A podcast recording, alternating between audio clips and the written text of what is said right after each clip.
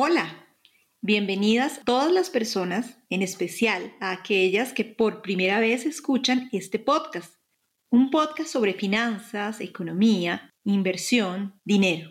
Bienvenidos, bienvenidas a Finanzas y algo más.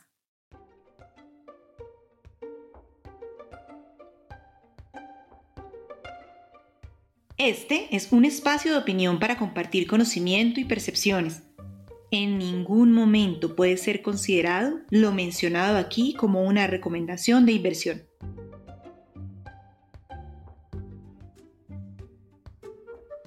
Soy Mónica Higuera, economista especializada en gerencia comercial, coaching, con amplia experiencia en los mercados financieros como asesor de inversión. Actualmente me dedico a la educación financiera uno a uno apoyando a quienes acuden a mí en sus temas relacionados con finanzas personales. También hago coaching financiero.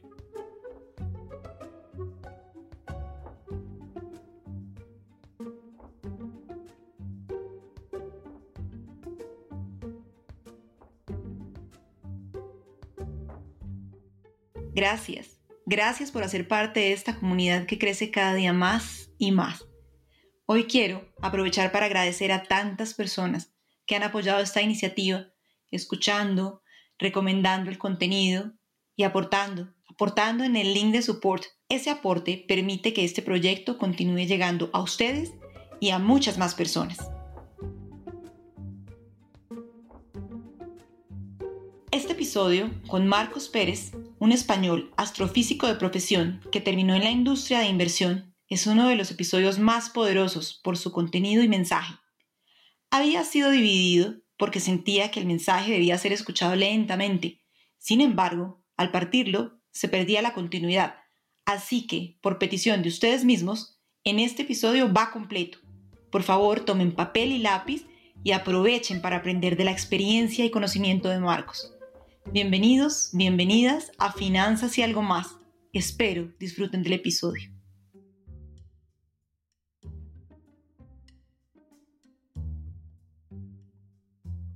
Mi invitado para hoy es Marcos Pérez, español, astrofísico de profesión. Hace más de 20 años sustituyó la investigación sobre los hielos en Europa por la jungla de las inversiones financieras, como él llama a este mundo de las inversiones. Marcos es una persona que se caracteriza por su honestidad intelectual, entendida como la búsqueda irrenunciable de la verdad, independientemente de las consecuencias, algo en lo que nos parecemos bastante, razón que me llevó a buscarlo e invitarlo a mi podcast.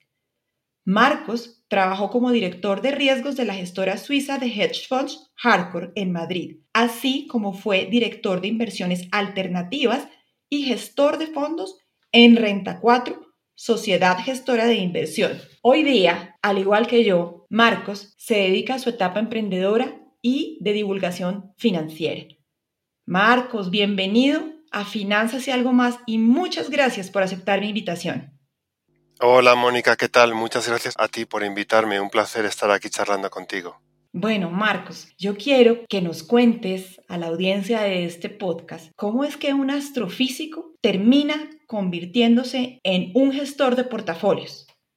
Sí, puede parecer un poquito rocambolesco, pero bueno, históricamente está, está muy contextualizado. Verás, eh, a finales de los años 90, la banca de inversión, la industria de la gestión colectiva estaba buscando modelizar matemáticamente los productos estructurados y gestión que ofrecía a sus clientes. Entonces se dio cuenta de que la mayoría de los perfiles que trabajaban en la banca pues tenían un perfil más bien económico o de derecho y necesitaba pues eh, un perfil más matemático con el que modelizar estos productos que luego iban a comercializar entre sus clientes. Entonces a finales de los 90, a principios de los 2000 había una gran demanda de matemáticos, físicos como yo, ingenieros para construir, definir y modelizar esos productos. Yo aproveché esa corriente que había en torno al año 2000 para dar el paso al mundo de las inversiones financieras. Y así es como pasé del estudio de Europa y Encélado a, a la batalla en los mercados financieros. Marcos, es un cambio de vida que supongo te habrá presentado en su momento muchos desafíos y por lo que he podido ver de ti y leer en tantos artículos, Sé que consideras invertir como una forma de filosofar. ¿Podrías contarme por qué?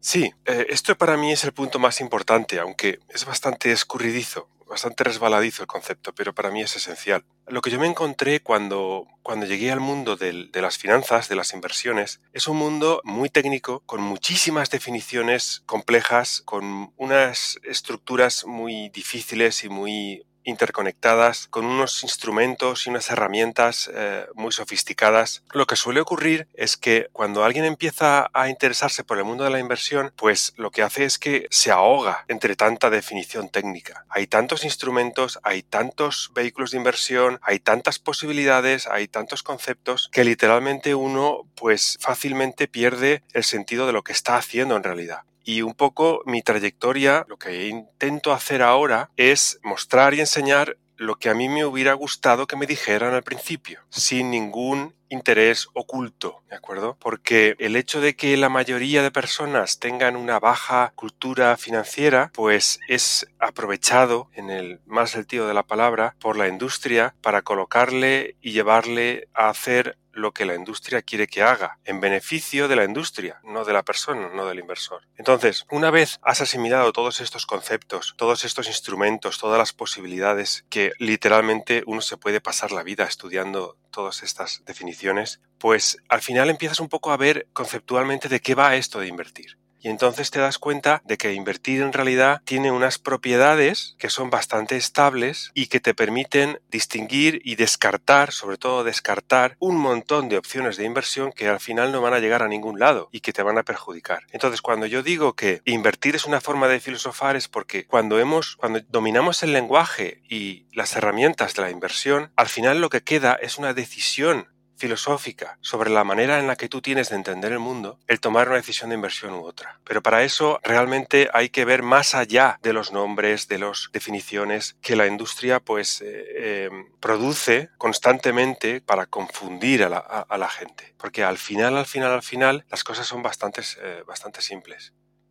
Mencionas que una baja cultura financiera hace que las personas caigan en las trampas de la industria. Además que es importante encontrar tu propia manera de ver el mundo de cara a lo que puede ser invertir de calidad y eso es independiente para cada persona. No todos somos iguales, Marcos. En tu opinión, ¿qué es lo más importante que debe considerar cualquier persona antes de pensar en lanzarse a este mundo de las inversiones? Para mí lo más importante es que la, persona eh, se dé cuenta de lo que es posible y no es posible conseguir al invertir, porque está realmente está todo mezclado. Cuando uno intenta informarse y leer, no está claro qué se puede conseguir y qué no se puede conseguir. Entonces, mucha gente, atraída por la publicidad de brokers, de bancos, de gestoras, de fondos, pues se lanza a perseguir unos objetivos que no son realistas, que en la gran mayoría de personas van a llevar a la ruina. Entonces, lo que tiene que hacer una persona antes de ponerse a invertir, pues es inevitablemente dedicar un tiempo a aprender y a estudiar para poder discernir, por un lado, qué es lo que se puede conseguir al invertir y qué no, y por otro lado, dentro de lo que se puede conseguir, pues encontrar la estrategia que más se adapta a su psicología o a su carácter. Ahora que mencionas esto de la publicidad, de los brokers, de las gestoras e inclusive de los mismos agentes interesados independientes que venden cursos y que venden seminarios de cómo invertir rápido, ¿tú crees que un proceso de invertir demora cuánto tiempo para aprenderlo a hacer con calidad? Depende de cuánto tiempo tarde una persona en llegar a sus conclusiones, ¿de acuerdo? A mí me ha costado muchos años llegar a estas conclusiones. Ahora bien, si alguien lee un libro que le dirige rápidamente y asimila ese libro, pues es posible que lo consiga en mucho menos tiempo. A mí me ha costado muchos años porque yo venía precisamente de trabajar en ese lado de la industria en el que se construyen constantemente nuevos productos para vender a los clientes, prometiendo cosas. Y me costó mi tiempo pues darme cuenta de que hay cosas que no es prudente perseguir y otras cosas sí que son factibles de conseguir. El problema con, estos cursos rápidos que algunos brokers ofrecen o que se pueden encontrar por internet es que van a darle al, a la persona una imagen de la inversión muy simplificada y muy interesada en el sentido de que les van a dirigir a una manera de invertir que interesa al broker y que quizá no es compatible con los propios límites que tiene la inversión. Es decir, no es compatible con lo que decía hace un momento de qué se puede conseguir y qué no se puede conseguir al invertir. Marcos, hay una frase de Blas Pascal que dice, Todas las desgracias del hombre se derivan del hecho de ser incapaz de estar tranquilamente sentado y en soledad en una habitación. ¿Cómo relacionas la quietud y el movimiento a la hora de invertir, relacionándolo con la pregunta anterior que comentabas que se demora mucho tiempo, en tu caso se demora mucho tiempo, en el mío también, creo que sigo haciéndolo, aprender a invertir de manera consistente? Lo que interpreto de la frase de Pascal es que nos cuesta mucho permanecer en un estado de inactividad. Es decir, los mercados, para bien o para mal, están a nuestro alcance en tiempo real todo el tiempo y en cualquier lugar. En cualquier lugar podemos eh, sacar nuestro móvil y, ver cómo fluctúan las, cotizaciones segundo a segundo. Ese movimiento constante, por nuestra propia naturaleza humana, nos empuja a querer hacer algo al respecto. Entonces aquí se produce un conflicto entre lo que yo considero que es prudente, probable conseguir de los mercados financieros, que es, luego si quieres entramos en ello, una inversión diversificada a largo plazo, y las sensaciones que nos produce ver constantemente en todo momento los precios como lucecitas estar cambiando sin parar. Esos cambios constantes de los precios nos empujan a querer tomar una decisión, a querer hacer más, cuando en realidad una inversión prudente, bien diversificada y a largo plazo es una inversión que apenas vamos a tocar.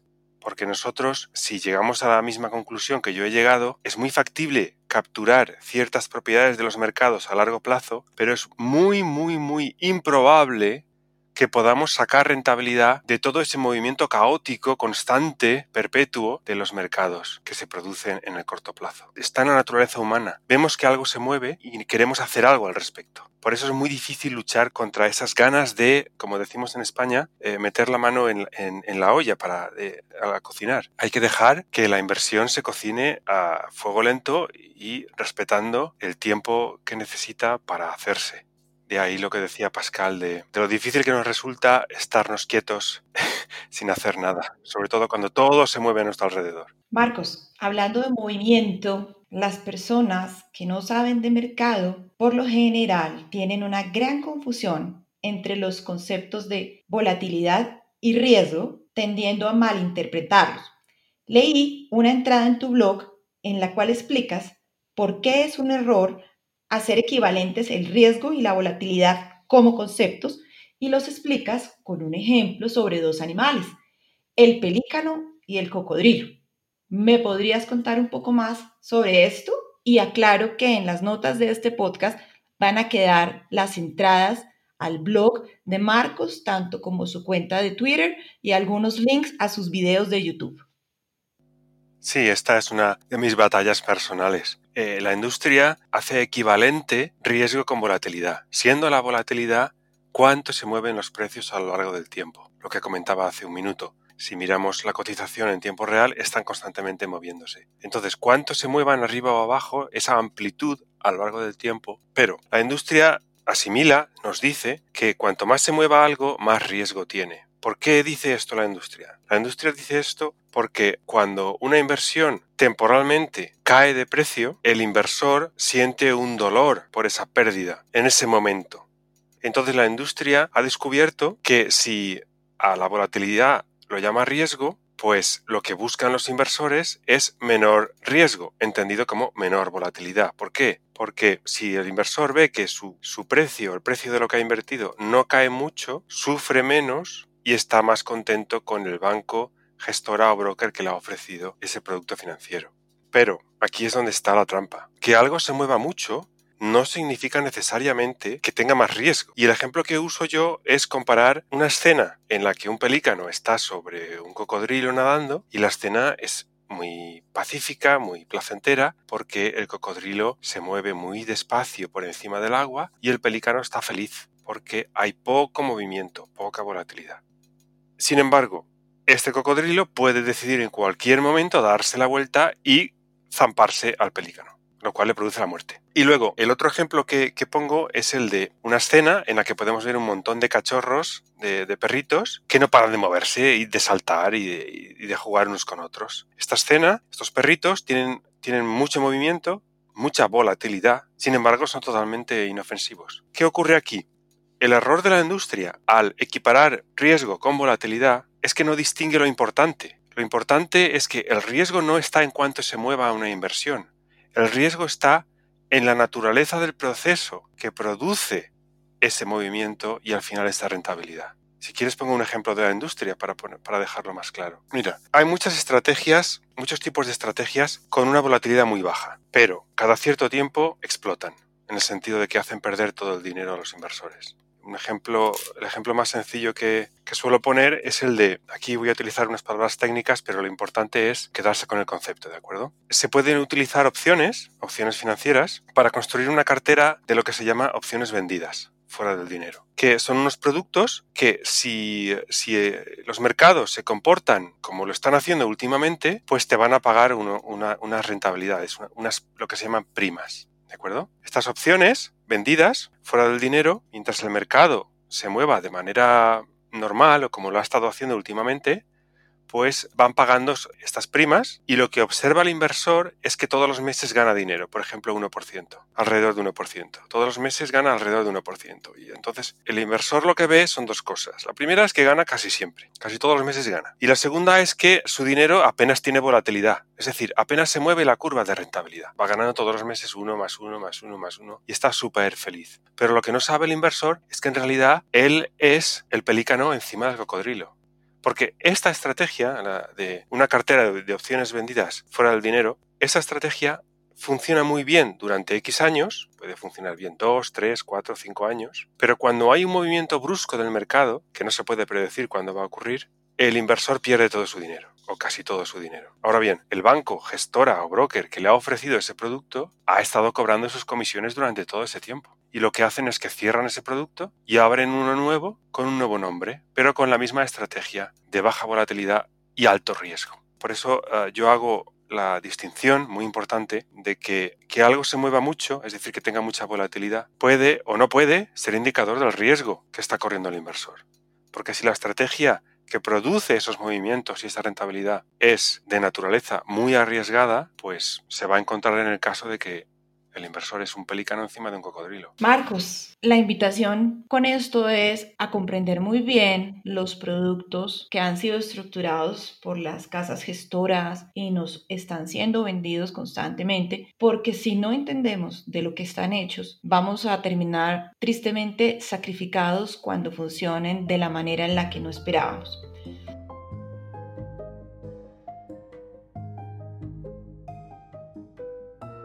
Y para continuar con lo que estábamos conversando, sé que hablas también de otros dos animalitos, el erizo y el zorro. En 1953, Isaiah Berlin, un politólogo e historiador británico, en su ensayo El erizo y el zorro, definió dos tipos principales de pensadores. Los erizos que suelen saber una sola gran cosa a profundidad y los zorros que saben muchas, pero ninguna en demasiada profundidad. Sé que has aplicado esta idea a la manera en cómo las personas se aproximan al mundo de las inversiones. ¿Quisieras, por favor, explicarnos un poco más? Sí, claro que sí. Voy a poner un ejemplo de... Yo tengo muchos amigos que son ingenieros. El ingeniero tiene una forma de ver el mundo muy determinista y muy racional, en el sentido de que el ingeniero aborda un problema estudiándolo en profundidad, caracterizándolo con un marco conceptual y con unos modelos matemáticos con los que está acostumbrado a definir esa parcela de realidad en la que va a trabajar. Y esto funciona muy bien cuando hablamos del mundo físico, por ejemplo, de, la ingeniería de materiales para construir un puente o para construir un motor de coche, eh, la termodinámica de los gases, que está implícita en cómo funciona el motor de explosión, etc. Lo que ocurre es que ah, los mercados no se comportan como lo hacen como lo hace el mundo físico, en el sentido de que podemos definir unas magnitudes, establecer unas relaciones y de ahí deducir unas ecuaciones matemáticas que nos digan qué hacer. Entonces, lo que ocurre es que cuando habitualmente alguien se aproxima a los mercados con un punto de vista ingenieril, pues lo que, lo que hace es que llega a confundir el mapa con el territorio, siendo el mapa sus modelos matemáticos y el territorio la realidad de la inversión, de los mercados financieros. Y se suelen producir catástrofes la, catástrofe más, más famosa es la de un hedge fund eh, americano de los años 90 que se llamó el Long Term Capital Management, LTCM para abreviar, en el que tenían contratados a dos premios Nobel y trabajaban un montón de ingenieros físicos y matemáticos. Y lo que hacía este, este hedge fund era modelizar el mercado de bonos, bueno, no voy a entrar en detalle, pero para que lo sepan los, oyentes, había desarrollado unas ecuaciones que describían cómo se tenían que mover los precios de los bonos según distintos países.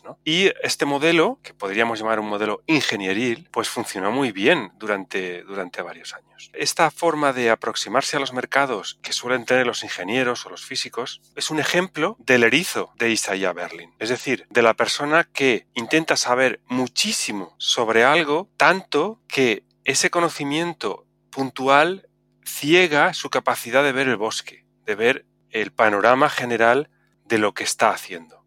Y lo que ocurrió con este fondo, el LTCM, en septiembre del 98, es que de repente sus modelos dejaron de funcionar, es decir, su mapa del mundo ya no se correspondía con la realidad. Y empezaron a perder un montón de dinero. Este fondo, por su prestigio, por tener dos premios Nobel trabajando dentro de él, por tener unas rentabilidades fantásticas los años anteriores, en torno al 30% anual, pues eh, había crecido mucho y tenía muchísimo dinero bajo gestión de muchos clientes. Claro, cuando sus modelos dejaron de funcionar y empezó a perder dinero, mucho dinero, empezó a poner en peligro el sistema financiero internacional. Y la Reserva Federal de Estados Unidos, entonces estaba Alan Greenspan de director, tuvo que salir a rescatar el fondo porque se corría el peligro de colapsar los sistemas, el, sistema financiero mundial.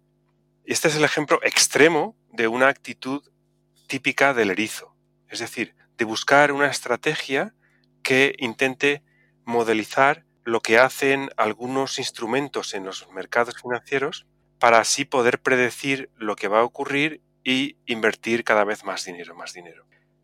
El problema que tienen los mercados es que un punto de vista ingenieril o del erizo no es el más apropiado porque si bien puede funcionar durante un tiempo, como en el ejemplo que ponía antes de una cesta de opciones vendidas fuera del dinero, llega un punto en que los mercados se, comportan de una manera que no estaba prevista y ah, suelen producir la quiebra, generalmente de los inversores, no de los gestores. Entonces, para mí, los mercados se abordan mejor o de manera más prudente o de manera más sensata si adoptamos el punto de vista del zorro de Isaiah Berlin. Es decir, no vamos a intentar saberlo todo porque en los mercados es inútil saberlo todo. Siguen siendo impredecibles. Lo que sí que vamos a hacer es, vamos a adoptar una estrategia en la que cuando nos equivoquemos no nos arruinemos. Y lo que hace la estrategia del, eh, del tipo zorro es que invierte en muchas cosas, pero cuando algo va mal, la pérdida que produce es pequeña. De tal manera que cuando algo va muy muy bien, compensa esas pérdidas pequeñas. Yo para explicar el punto de vista del zorro, pues suelo utilizar un colegio que hay para, niños futbolistas del, Barcelona Club de Fútbol, del Barça, aquí en, España, y es que tienen un, instituto donde, donde chavales pequeños que, juegan al fútbol se les da una beca y ellos pasan allí pues cuatro años eh, no solamente aprendiendo a jugar al fútbol, sino también pues siguiendo sus estudios. Claro, este colegio está invirtiendo dinero en cada uno de los niños. Y la inmensa mayoría, el 90 y pico por ciento de estos niños, no llegarán a ser profesionales. Es decir, que el colegio pierde dinero con ellos. Pero alguno de ellos, por ejemplo Messi, es tan exitoso que los beneficios que produce compensan y hacen que sea positivo el neto total de la inversión en el colegio. Este punto de vista, del zorro, del, de Isaiah Berlin, es el que yo creo más apropiado para invertir en los mercados porque se trata de un entorno que no es predecible. Entonces es mejor poner el esfuerzo en cómo diversificar bien para permitir que algunos sucesos nos beneficien, pero que los más abundantes sucesos negativos no nos hagan demasiado daño. Y esto es también eh, forma parte de lo que es la filosofía de inversión en el sentido de que es, eh, es importante, una vez se han aprendido toda la jerga, toda las, eh, la nomenclatura, las definiciones, los instrumentos, cómo funcionan, saber ver esto, saber qué estamos haciendo, cuál es la naturaleza del mercado. ¿Voy a adoptar un punto de vista típica del erizo o voy a adoptar un punto de vista típico del zorro? Porque al final, fíjate lo importante que es, por muy inteligente que sea una persona, por muchos medios que tenga, por muy numeroso y costoso que sea el equipo con el que decide sus inversiones, si lo hace desde el punto de vista de un erizo, tarde o temprano se va a arruinar. En cambio, si decide un punto de vista, si decide un modelo del mundo típico del zorro, es mucho más probable que sobreviva y consiga rentabilidad en el largo plazo en los mercados. Marcos, esa pregunta que te hice, la hice porque quería entrar y dejar en contexto para poder comprender este tema que te voy a preguntar. Uno de los mejores videos que he visto sobre ti y tus ideas fue el mensaje oculto de los índices en Value School. Por favor, quiero que nos cuentes qué es la indexación como alternativa de inversión y realmente cuál es el mensaje oculto de los índices, que era el título de tu charla. Em, empiezo por qué es la indexación y luego contaré cuál es el mensaje oculto que, nos dice, que nos están transmitiendo los, los índices, ¿vale? La indexación es una forma de invertir bastante reciente porque eh, en realidad el primer fondo de inversión eh, indexado apareció en Estados Unidos a mediados de los 70, cuando en realidad los índices han existido desde hace un siglo. Los índices no se crearon para invertir, los índices se crearon para representar en un golpe de vista el mercado en general. Entonces, lo que se ha descubierto a posteriori, es decir, sin haberlo esperado antes, es que ese golpe de vista del mercado, o sea, los índices, son una manera excelente de invertir, en el sentido de que son muy prudentes y que son más rentables que la inmensa mayoría de otras opciones de inversión que no son indexación. ¿Por qué sucede esto? Y aquí es donde llega el, el mensaje que nos dan los índices. Porque si uno se pone a investigar, pues descubre que efectivamente la inversión indexada, es decir, invertir en índices, pues es una de las más rentables que hay y más seguras a largo plazo. ¿Por qué sucede esto? Pues esto sucede porque los índices en realidad están implementando es decir, están ejecutando una estrategia propia del zorro. ¿Cómo? Pues los índices lo que hacen es que cada país suele tener uno o varios índices que nos dan en un golpe de vista cómo se comporta el mercado en su totalidad. Bien, habitualmente un índice consta de un número X de acciones, las más importantes de cada país. Por ejemplo, en Estados Unidos, eh, el Standard Poor's 500, el SP500. Pues como su nombre indica, este índice agrupa las 500 empresas más grandes de Estados Unidos. Y aquí es donde, viene, donde empezamos a ver un poquito el mecanismo de los índices. Claro, las empresas nacen, crecen y mueren. ¿Cómo es que el índice tiene siempre 500 empresas? Pues porque lo que hace el índice es expulsar a las, a las empresas que lo hacen mal y mantener a las empresas que lo hacen bien. Y esto es una estrategia propia del zorro, en el sentido de que está limitando las pérdidas cuando se producen y está dejando correr los beneficios cuando llegan, sin intentar predecir dónde van a aparecer esos beneficios. Y esto es una ventaja tremenda, porque al no necesitar predecir de dónde van a venir los beneficios, ya no necesitamos hacer estudios de mercado, análisis de qué sector va a ser el más rentable el año que viene, qué empresas van a ser mejores el año que viene. Ya no es necesario, porque los índices automáticamente, por el simple hecho de que las empresas están haciéndolo bien, las mantienen en su, en su composición. Y aquellas empresas que lo hacen mal, independientemente del motivo, son expulsadas. Esta es la razón por la que los índices, la indexación, invertir en índices, es la manera más prudente de invertir a largo plazo. Porque inevitablemente vamos a estar invertidos automáticamente en aquellas empresas que mejor lo hagan. Y el mensaje oculto que nos está diciendo los índices es que la visión correcta del mercado, la aproximación más eficaz que podemos tener a la inversión es la del zorro, es decir, de aquel que no intenta predecir, que se va a equivocar muchas veces, pero que cuando se equivoque le va a hacer poco daño y cuando salga bien va a tener una inmensa rentabilidad. Y esto, en la segunda derivada, a un nivel aún más profundo, lo que nos dice es una verdad que es fundamental, y es que el futuro los mercados es impredecible. lo que hace inútil la perspectiva del erizo. Lo bueno de todo esto, que puede parecer filosóficamente muy profundo, es que en la práctica es tremendamente sencillo. Existen ETFs y fondos de inversión que replican índices y hoy en día están a nuestro alcance invertir en esos índices que se van a ir reciclando a medida que los ciclos económicos se suceden y nos van a dar acceso a las empresas más ganadoras en cada momento, sin necesidad de predecirlo. O sea que en la práctica es algo muy sencillo, pero es precisamente ese éxito el que nos dice dos cosas esenciales en la inversión. Y es que es mejor aproximarse a la inversión desde el punto de vista del zorro y en segundo lugar que los mercados son impredecibles y que si intentamos invertir con algún método o estrategia que dependa de predecir qué va a hacer el mercado, tarde o temprano nos va a llevar a la ruina. Muchas gracias, Marcos, por esa brillante explicación. Y ahora que hablas de llevarnos a la ruina, Recientemente escribiste una entrada en tu blog que compartiste también en tu Twitter sobre arruinarse rápidamente. La entrada también va a quedar en las notas de este podcast. Sin embargo, me gustaría que me resumieras o me contaras cuáles son esas instrucciones para arruinarse rápidamente. bueno, tengo que aclarar que este artículo está escrito en tono irónico. Lo sé. Precisamente lo que intento evitar es que se arruine la gente. de acuerdo. Como he comentado al principio, yo ah, estudié física, pero eh, pasé al mundo de las finanzas y empecé trabajando como broker. Es decir, yo estaba en un, en un broker en Barcelona y atendía las llamadas telefónicas de clientes que querían comprar y vender acciones, futuros, derivados, etcétera. ¿De acuerdo? Entonces tuve acceso directo a ver y seguir el comportamiento de muchos en realidad de la totalidad de los clientes de, ese broker en Barcelona. Y me di cuenta, bueno, en, primer lugar constaté lo que ya había leído en, otros artículos previamente. Y es que la inmensa mayoría de clientes del broker pues pierden dinero y, se arruinan.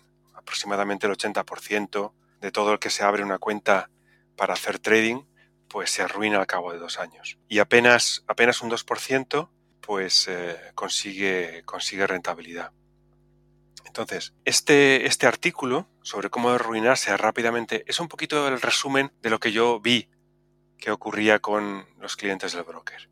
Y es que ah, se cometen una serie de, errores y de fallos que encadenados uno detrás de otro, pues solían llevar al final a, la ruina de, los inversores. Y son pues los típicos sesgos psicológicos que uno tiene que aprender primero, ser conscientes de ellos antes de ponerse a invertir pero que nadie, nadie le interesa ni enseñan de qué va esto de los eh, sesgos psicológicos. Por ejemplo, ayer estaba comentando con un, con un amigo el sesgo de familiaridad, que es eh, simplemente que a todos nos gusta invertir en lo que conocemos. Por eso la inmensa mayoría de inversores de cada país invierte en las empresas de su país, cuando esto no tiene ningún sentido desde el punto de vista de la inversión, porque no pueden acertar todos a la vez. Es decir, si en España la mayoría invierten en el Banco Santander, el Banco BBVA y Telefónica, y en Alemania invierten en BMW y Deutsche Bank, pues eh, los dos no pueden tener a la vez, razón a la vez en el sentido de que son las mejores empresas para invertir. Sin embargo, en la inmensa mayoría de países, la inmensa mayoría de inversores invierten en aquellas empresas que les suenan, que han visto por la calle, que conocen.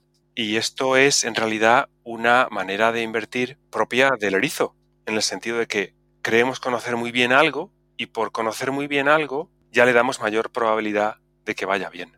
Y un poquito por conectar con lo anterior, en la indexación el índice se comporta de manera ciega, en el sentido de que le da igual las razones por las que una empresa permanece o no en el índice mientras gana dinero. Y le da igual las razones por las que una empresa es expulsada cuando empieza a perder dinero. Simplemente mantiene las ganadoras y limita las pérdidas de las perdedoras. Y este, este artículo, eh, un poquito terminando, pues continúa dibujando pues, los típicos errores que, cometen muchos inversores a la, hora de, a la hora de invertir. No sé si quieres que comente alguno en detalle o... Creo que les dejamos un buen abrebocas para que vayan a leer ese artículo que me pareció fantástico para resumir los errores que cometen los inversionistas de manera recurrente. Muchas gracias, Marcos. Quería hacerte otra pregunta y es que en repetidas ocasiones en tus charlas has hablado sobre el Fondo Magallan de Peter Lynch y de cómo ese tan publicitado y famoso 27% de rentabilidad que obtuvo el fondo no lo obtuvieron los inversionistas. Sí. ¿Cómo es eso? pues la culpa la tiene otra vez la volatilidad.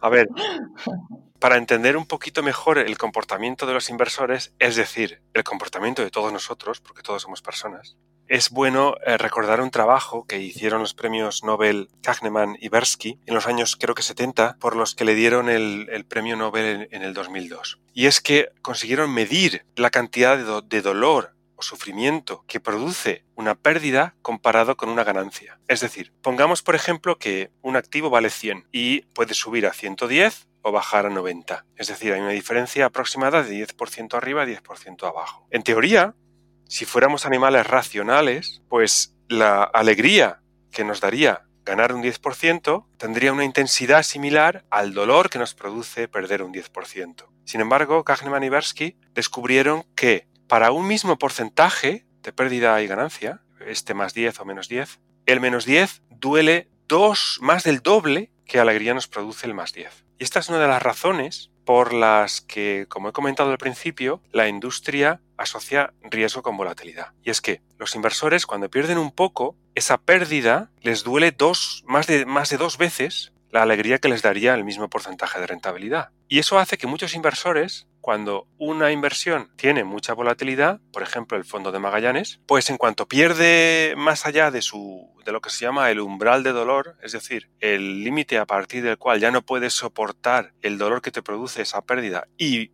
liquidas, te sales, pues la inmensa mayoría de inversores en el fondo Magallanes, en cuanto el fondo Magallanes mostraba pérdidas, debido a su volatilidad, es decir, debido a la naturaleza de su movimiento a lo largo del tiempo, pues vendían, vendían el fondo y salían fuera. ¿Cuándo volvían a entrar? Volvían a entrar después de que el fondo no solo había recuperado, sino que estaba ganando bastante dinero. Entonces, entraban otra vez con el fondo ganando mucho dinero, pero ellos solían entrar en máximos relativos. Volvía por la propia volatilidad a caer el fondo y se salían tragándose la pérdida. Esto, cuando se hace varias veces a lo largo del tiempo, Peter Lynch gestionó el Fondo Magallanes 13 años, pues lo que estás sumando es un montón de pérdidas y apenas ninguna ganancia. Y esa es la razón por la que la mayoría de inversores en el fondo de Peter Lynch perdieron dinero, a pesar de estar invertidos en un proceso, en una estrategia que era intrínsecamente rentable, como la de los índices.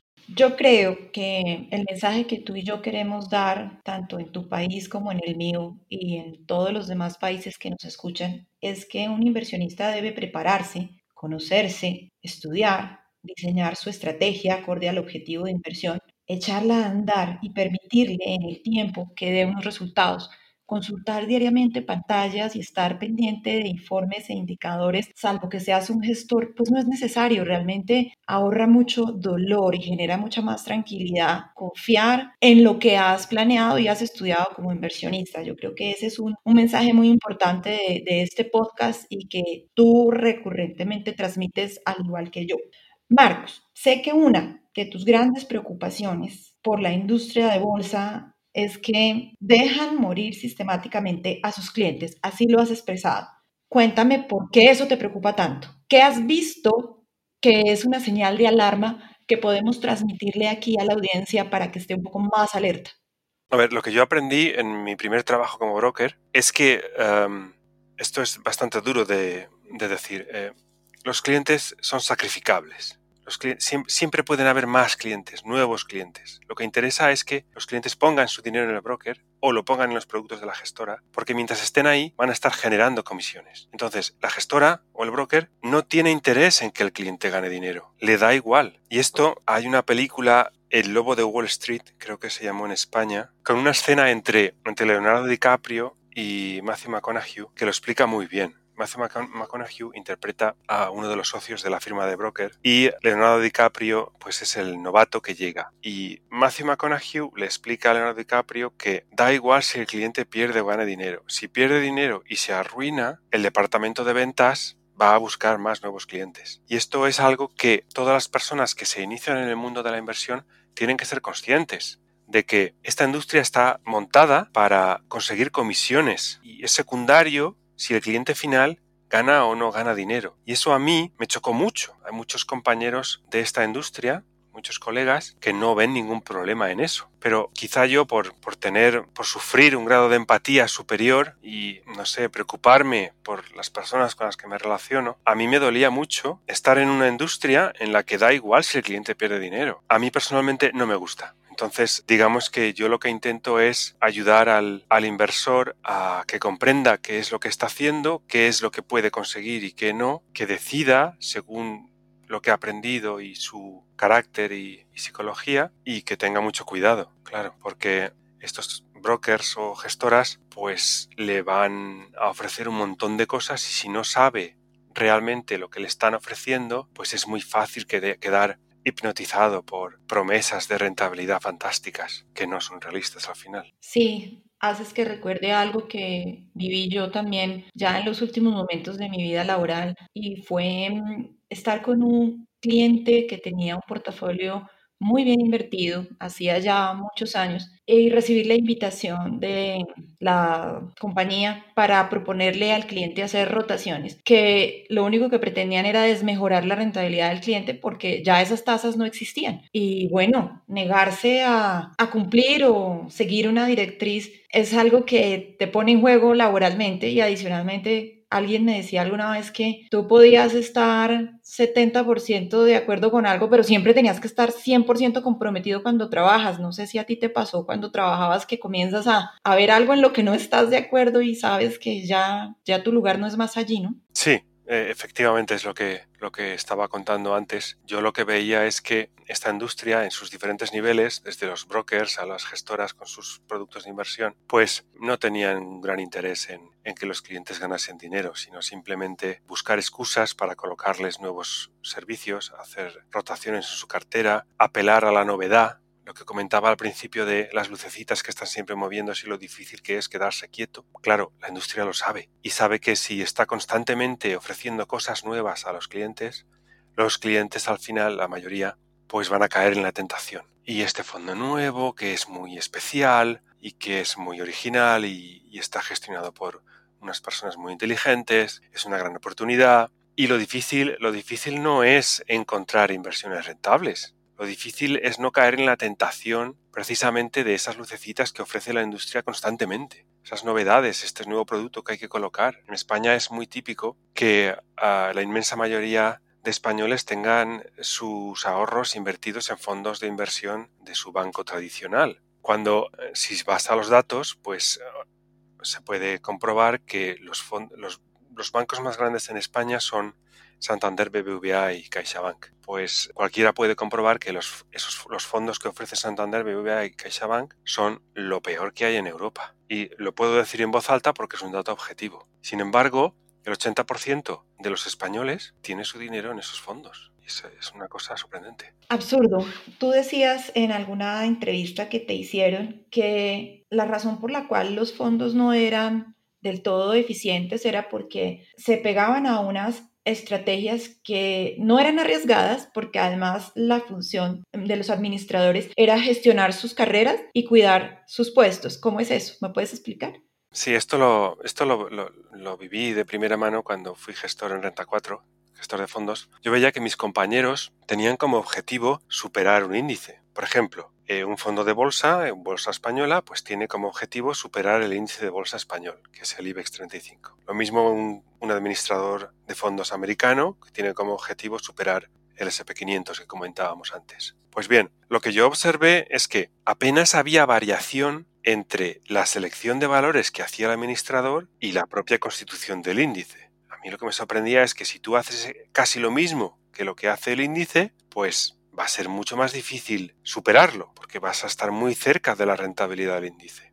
Claro, ¿qué ocurre aquí? Lo que ocurre es que los administradores son personas como tú y como yo. Y estas personas tienen un puesto de trabajo en el que se les va a juzgar según ha hecho el índice, el fondo que administran comparado con el índice. Si están muy cerca del índice, como la inmensa mayoría de otros fondos gestionados por otros administradores, pues bien, porque no lo han hecho muy mal y conservan su empleo. Ahora, si hay un administrador de fondos que decide una selección de índices muy diferente y le sale mal, a fin de año, cuando se compare su fondo con el índice, al estar muy, muy, muy abajo eh, comparado con el índice, corre el riesgo de que la despidan. Entonces, el administrador, los administradores de fondos, están incentivados para hacer, para hacer una gestión muy similar a la que al final hacen los índices pero con la diferencia de que cobran unas comisiones mucho mayores que la de invertir en el índice. Y esa es la razón por la que la inmensa mayoría de fondos no supera a los índices, es porque, además de los costes, los administradores de fondos están gestionando cómo guardar su puesto de trabajo, no cómo dar la mejor rentabilidad al inversor. Marcos, tú hablabas de algo súper importante que quiero que toquemos aquí y es en cuánto se sacrifica la rentabilidad en el largo plazo para un cliente con los costos que paga cuando invierte en fondos versus invertir directamente en ETFs. Sí, esto es uno de, para mí, los tres pilares fundamentales de la inversión, que son los costes. Imaginemos un inversor de largo plazo que va a invertir 20, 30 años. Acude a una banca privada donde le van a ofrecer unos fondos exclusivos muy caros por los que va a pagar una alta comisión y además va a pagar una comisión también a la banca privada por la selección de sus fondos y otras comisiones que se van acumulando. Estas comisiones en Europa, en España, pueden ser del 3% o más al año. Aquí también. Entonces, cuando estamos restando alrededor de un 3% al año, lo que obtenemos al cabo de dos o tres décadas es que estamos dejando de ganar la mitad de lo que podríamos haber acumulado. Y esto es, esto es un número tremendo porque estamos hablando de que quizá una persona está pensando en su jubilación, cuando llegue esa jubilación hace una gran diferencia tener el doble o la mitad de patrimonio que podría haber tenido. Por eso es tan importante cuidar los costes totales. Los costes totales, es, otra vez aparece aquí la volatilidad los costes totales de, un 3% o más, que muchos pagan sin problema, creen que no es importante porque cuando consultan las cotizaciones ven que de un día para otro se puede mover ese 3%. Entonces piensan, bueno, si esto se mueve 3% arriba, 3% abajo de una semana para otra, pues no será tan importante un 3% de coste al, año. Y no, ese 3% hace que, que, dejemos de ganar la mitad de lo que podemos ganar en el largo plazo. Ahí siempre hay que intentar conseguir las comisiones más bajas posible. Marcos, si los costos son uno de los tres pilares que mencionabas, ¿Cuáles son los otros dos? Pues mira, el primero y más importante de todos, que hace relación con lo que hemos comentado antes de los inversores en el fondo de Peter Lynch Magallanes, es el comportamiento. Uno puede contar con una buena estrategia de inversión, uno puede invertir con costes muy bajos, pero si su comportamiento no es bueno, jamás va a conseguir sus objetivos de inversión. Si hace como hacían los inversores del fondo Magallanes, pues aunque consiguiera unos costes muy bajos, nunca podría conseguir esa rentabilidad, porque él mismo se estropea la capacidad de alcanzar esa rentabilidad. Entonces, en primer lugar, el primer pilar es controlar el propio comportamiento. El segundo pilar son los costes que, acabamos de comentar. Y el tercer pilar es con lo que hemos empezado hablando, es decir, con elegir una estrategia que sea respetuosa con la naturaleza de los mercados, con la naturaleza impredecible de los mercados, y respetuosa con nuestro propio carácter, esos tres son para mí los pilares fundamentales de, la inversión. Valiosísimo este aporte, como todos los que hemos tenido de ti en este podcast.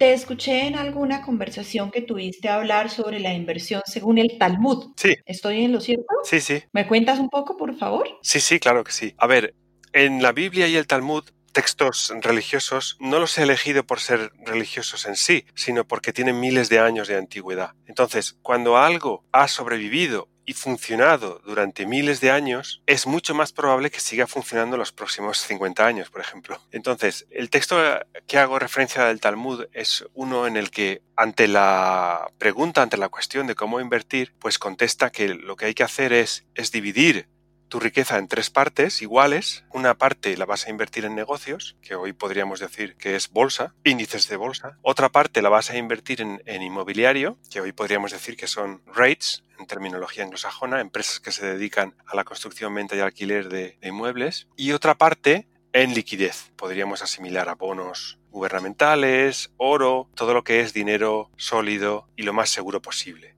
Entonces, el Talmud lo que nos dice implícitamente de nuevo, al dividir en partes iguales la inversión, es reconocer otra vez que el futuro es impredecible. Porque si pusiéramos, por ejemplo, más dinero en un activo de los tres que dice o de los otros que hay disponibles hoy en día, si pusiéramos más dinero en un activo que en otro, eso implica indirectamente que estamos haciendo una predicción sobre que ese activo en el que ponemos más dinero va a ser más rentable en el futuro cercano. Y el Talmud lo que nos avisa es de que eso no es así, de que hay que invertir de manera equiponderada, es decir, con la misma proporción en todos los activos, porque el futuro es impredecible. Y esto está en contra totalmente con la mecánica actual de inversión de la industria. Y es que el actual paradigma de, de la industria de la inversión está basado en construir unas carteras en las que se va a dar más peso a un activo u a otro según las expectativas de rentabilidad de cada uno de esos activos y según también la volatilidad de cada uno de esos activos. O sea, está todo mal. Efectivamente, cuando se hacen comparativas a largo plazo entre carteras de inversión basadas en la filosofía de Talmud y carteras de inversión basadas en el paradigma actual de optimización de rentabilidad, riesgo, volatilidad, gana siempre las carteras de tipo talmúdico. Esto no tendría que ser una sorpresa si ya hemos aceptado que el futuro es impredecible. Sin embargo, todavía causa sorpresas a mucha gente porque creen que cuanto más sofisticada es un método de inversión, mejores resultados tiene que dar, a pesar de tener incontables ejemplos en los que se observa que cuanto más complejo y sofisticado es un método de inversión, pues tarde o temprano mayor es la quiebra, como en el fondo LTCM que comentábamos antes. Sí, lo, simple, ¿no? Lo, lo, simple, lo sencillo, lo lógico, y nos negamos a aceptar que esa es la manera de hacerlo. Efectivamente, porque como decía Pascal, nos cuesta mucho no hacer nada. Quedarnos quietos. Sí.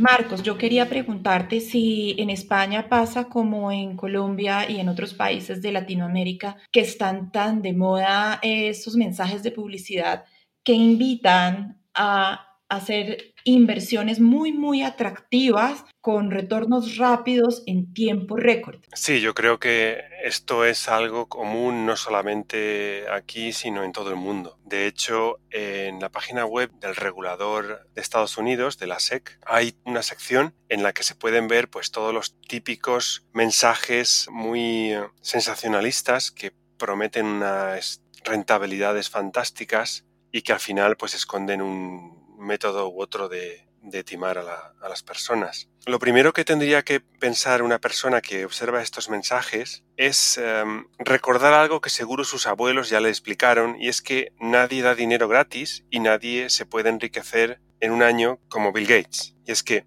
algunos de estos mensajes, de esta publicidad, pues prometen unas rentabilidades extraordinarias del 20, 30, 40% al mes, que es más del 100% al año, que es algo que ningún administrador de fondos ha conseguido jamás. No hay constancia de que nadie haya conseguido esas rentabilidades extraordinarias mantenidas durante mucho tiempo, porque las rentabilidades factibles, es decir, lo que nos puede dar el mercado a largo plazo, pues están en torno a la media de rentabilidad que, que da la bolsa mundial, en torno al 5, 6, 7% anual. Entonces, algo que vaya mucho más allá de eso, uno tiene que sospechar directamente que no puede ser real. Y voy a poner un ejemplo que a mí me gusta mucho porque es muy divertido. Antiguamente se hacía con cartas postales. Es decir, se utilizaba pues el clásico sobre con su sello y dentro una carta en la que una sociedad de inversión X, regulada o no regulada, eh, pues hacía una predicción de lo que iba a pasar en, la bolsa el mes que viene. Por ejemplo, hoy en vez de cartas con sobres y sellos, pues eh, se utiliza Internet. Se utiliza el email, se utilizan los mensajes en, en, las aplicaciones de mensajería como WhatsApp o Telegram, se utilizan todas las vías que permite la inmediatez de Internet. Pero al principio, en Estados Unidos, que es donde apareció por primera vez este timo, se hacía vía cartas postales. ¿Y en qué consistía este timo? Si lo miramos desde el punto de vista del timado, lo que recibía en su casa es gratis una predicción sobre lo que iba a hacer la bolsa el mes que viene. El mes que viene la bolsa subirá y al cabo de un mes, efectivamente, la bolsa subirá. Recibía otra carta y en este caso la predicción era bajista. Es decir, la carta, el estudio, decía que por esta y esta razón la bolsa el mes que viene bajará. Y efectivamente la bolsa bajaba. Al mes siguiente, otra vez. Este mes la bolsa también bajará. Y efectivamente pasaba un mes y la bolsa bajaba. El mes siguiente, esta vez la bolsa subirá. Y efectivamente la bolsa subía. Cuando esto sucedía un número de veces suficiente, 5, 6, 7 veces, yo que recibo gratis esa carta, creo firmemente que esta sociedad de inversión tiene un método infalible para saber lo que va a pasar, porque así me lo está demostrando. Entonces, llega un punto en que esta sociedad de inversión me envía otra carta y me dice que si quiero seguir recibiendo las predicciones del mercado para el próximo mes, pues tengo que pagar X dinero. ¿Cómo funciona este timo? Pues este timo funciona de la siguiente manera. Esta sociedad lo que hace es que tiene una base de datos con, por ejemplo, 100.000 potenciales clientes. A la mitad les envía una carta en la que dice que la bolsa va a subir. Y a la otra mitad les envía una carta en la que dice que la bolsa va a bajar. Con una narrativa asociada para que todo parezca un estudio profundo de economistas serios. El mes siguiente solamente enviará cartas a la mitad que acertó. Esa mitad la vuelve a dividir en dos, a unos les dice que subirá y a otros que bajará. De tal manera que al cabo de unas cuantas iteraciones, pues tiene un grupo de gente que es capaz de pagar cualquier cosa con tal de recibir lo que cree una predicción de futuro segura. Este timo ha funcionado muy bien en Estados Unidos y aún se ve en algunos servicios de Internet y de, y de mensajería de vez en cuando porque hoy en día ni siquiera hace falta comprar sellos y cartas para construirlo de nuevo, sino que se puede tener acceso o comprar una base de datos de miles y miles de potenciales clientes y empezar a mandar mensajes. Y todavía hay gente que cae en ese espejismo de creer que hay alguien o una empresa que es capaz de predecir el futuro. Marcos. Sí, dime. Sí, sí, es que de todas maneras hay un tema muy fuerte que se presenta con eso y es el conflicto de interés también, ¿no? Tú y yo que nos dedicamos a hacer coaching o mentoría, debemos administrar constantemente el conflicto de interés de cara a lo que hablamos con cada uno de nuestros clientes. Yo he visto que es muy común, no sé si en España sea, aquí en Colombia por lo menos, que personas vendan seminarios, cursos y señales y dicen lo que van a hacer ellos, compran operan primero y luego le envían a sus asociados o suscriptores la operación que deben ejecutar. ¿Eso pasa en España? Eh, sí, sobre todo lo, lo, estoy observando últimamente en el mundo de las criptomonedas. Tiene una palabra especial para ese tipo de actividad, no recuerdo el nombre, pero efectivamente lo que hacen es que esto se hacía ya con acciones pequeñas en Estados Unidos y a este tipo de timos se le llama boiler room. Es decir, son unos servicios, unos servicios, entre comillas, de inversión que consisten en que la casa toma posiciones en empresas muy pequeñas, muy poco líquidas, y entonces lo que hacen es llamar a todos sus clientes incitándoles a que compren esa empresa. Con lo cual, esa avalancha de, de órdenes de compra hacen subir el precio artificialmente. Y cuando ha subido una cantidad significativa o suficiente para la casa, la casa vende sus acciones antes de que el precio se desplome de nuevo. Eso pasaba con, pequeñas acciones en Estados Unidos, con las penny stocks que llamaban, y ahora lo estoy viendo que también sucede con las criptomonedas, es decir, las criptomonedas más allá del Bitcoin, Ethereum y poco más, son extremadamente ilíquidas y con muy poco dinero es posible mover su precio. Entonces, algunos, entre comillas, servicios de inversión lo que hacen es incitar a la gente a que compren en determinado momento una criptomoneda para disparar su precio. Claro, el organizador de ese servicio lo que ha hecho antes es posicionarse muy poquito a poquito con cuidado para poder vender cuando toda esa avalancha de órdenes entra. Entraría dentro de...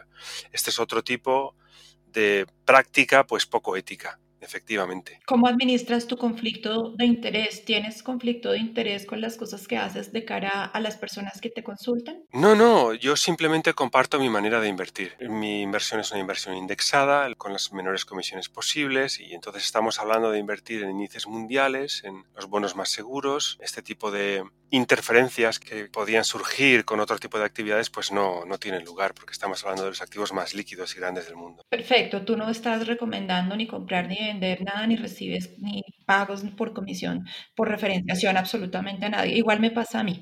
Enseño y comparto mi manera de ver la inversión y lo que cada quien quiera tomar. Me queda claro.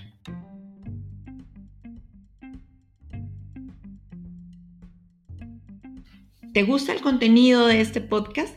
Te recuerdo que tenemos un link de apoyo, de support, en la página principal de Anchor a las notas del podcast. Un apoyo económico es súper motivante e incentiva para continuar con este trabajo.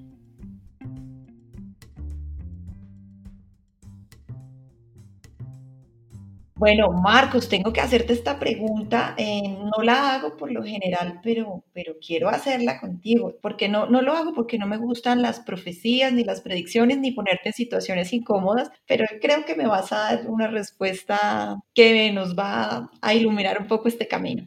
¿Cómo estás viendo el mercado hoy en día con la pandemia y cómo lo ves de aquí en adelante? Porque todos sabemos que nuestros hábitos de consumo cambiaron, de inversión, de prioridades. ¿Tú qué estás esperando? Tú has dicho que cada década tiene su ganador. En una época fue Japón, en otra época fue mercado emergente, otra fue Europa, ahora fue Estados Unidos con sus tecnológicas. ¿Qué estás viendo de aquí en adelante? Pues eh, mira, mm, eh, no lo sé y no importa. te explico. te explico. Eh, cuando, cuando tú la parte de la inversión en bolsa la haces a través de un índice mundial, ese índice mundial, precisamente por la manera en la que se definen los índices que hemos comentado antes, lo que va a incorporar y mantener son aquellas empresas que lo están haciendo muy bien. Da igual su país de origen, da igual su actividad o su sector. Entonces, ahora mismo el índice, los índices mundiales tienen un gran peso de bolsa americana y un gran peso, sobre todo, de eh, las acciones tecnológicas americanas. Pero si miramos la proporción y el peso que tienen las acciones de hace 10, 20, 30, 40 años, era totalmente diferente. ¿Y esto qué significa? Significa que para la próxima década no sabemos qué sectores, qué empresas, qué países lo van a hacer mejor, pero nos da igual, porque si invertimos a través de un índice mundial, inevitablemente los ganadores futuros van a estar en ese índice mundial y los vamos a capitalizar. Esto, transmite, transmite una gran tranquilidad al inversor de largo plazo, porque invertir en bolsa mundial es muy volátil, sufre los ciclos económicos, pero inevitablemente captura, es decir, ofrece al inversor el crecimiento futuro, venga de donde venga y sin la necesidad de tener que predecirlo ni hacer estimaciones de futuro. Una vez dicho esto, y que queda bien claro, todos tenemos nuestra opinión personal. Pero si hemos interiorizado y aceptado de verdad que el futuro es impredecible, que la mejor forma de invertir es a través de índices mundiales, que la mejor tipo de estrategias son las del zorro, pues vamos a saber diferenciar entre nuestra opinión personal y un método de inversión que es muy prudente y muy seguro a largo plazo, que es la indexación global. Y así evitaremos, como decía Pascal, estar entrando y saliendo, estropeando nuestra inversión como le pasaba a los clientes de Magallanes, y nos daremos la oportunidad de conseguir esa rentabilidad que ofrece la bolsa a largo plazo. Perfecto, me queda muy, muy claro el concepto, la idea y el mensaje. Bueno, Marcos, para finalizar, ¿qué mensaje quieres dejarle a la audiencia de este podcast? Uf. Que no tenga prisa. Que no tenga prisa porque a la hora de invertir el tiempo es el factor fundamental. Es decir, solamente vamos a, conseguir la rentabilidad que nos dan los activos a largo plazo. Entonces, no hay prisa por ponerse a invertir mañana, ni, ni el mes que viene. ¿Eso qué significa? Significa que, que se dé la oportunidad de aprender, que lea, que pregunte a fuentes independientes, que investigue y que empiece a invertir poco a poco. Sobre todo que nunca deje de aprender. Marcos, muchas gracias por estar en Finanzas y algo más. Me quedo muy feliz con tus respuestas, tu participación y todo el conocimiento que de manera amable y generosa has querido transmitir. Tus datos de contacto, tu portal, tus videos van a quedar en las notas de este podcast. Muchas gracias, Mónica, a ti por invitarme y ha sido un verdadero placer charlar contigo. Además de compartir una perspectiva similar sobre, sobre el mundo de la inversión después de haber visto bastante carretera al respecto. Gracias.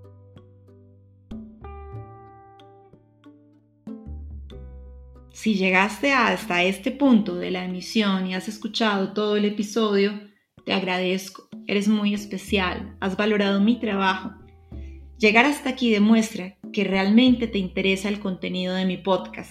Te mando un fuerte abrazo y te agradezco nuevamente por haber llegado hasta aquí. Muchas gracias. Hasta un próximo episodio.